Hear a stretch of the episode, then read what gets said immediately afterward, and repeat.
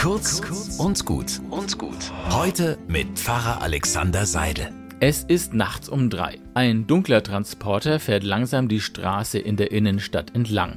Dann stoppt er. Drei Männer steigen aus, die Kapuzen tief ins Gesicht gezogen. Sie prüfen, ob auch keiner sie beobachtet, dann öffnen sie die Ladefläche und holen ihr Werkzeug heraus. 40 Minuten brauchen sie für ihren Coup, dann sind sie genauso still verschwunden, wie sie gekommen waren.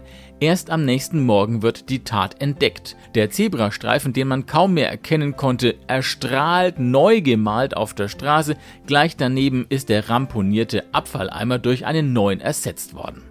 Die Täter blieben unerkannt. Seit etlichen Jahren gibt es in Rom Handwerker, die in Nacht- und Nebelaktionen ihre Stadt reparieren, auf eigene Kosten, ohne Genehmigung. Sie wollen nicht mehr über eine Stadtverwaltung jammern, sondern selbst etwas zum Guten verändern.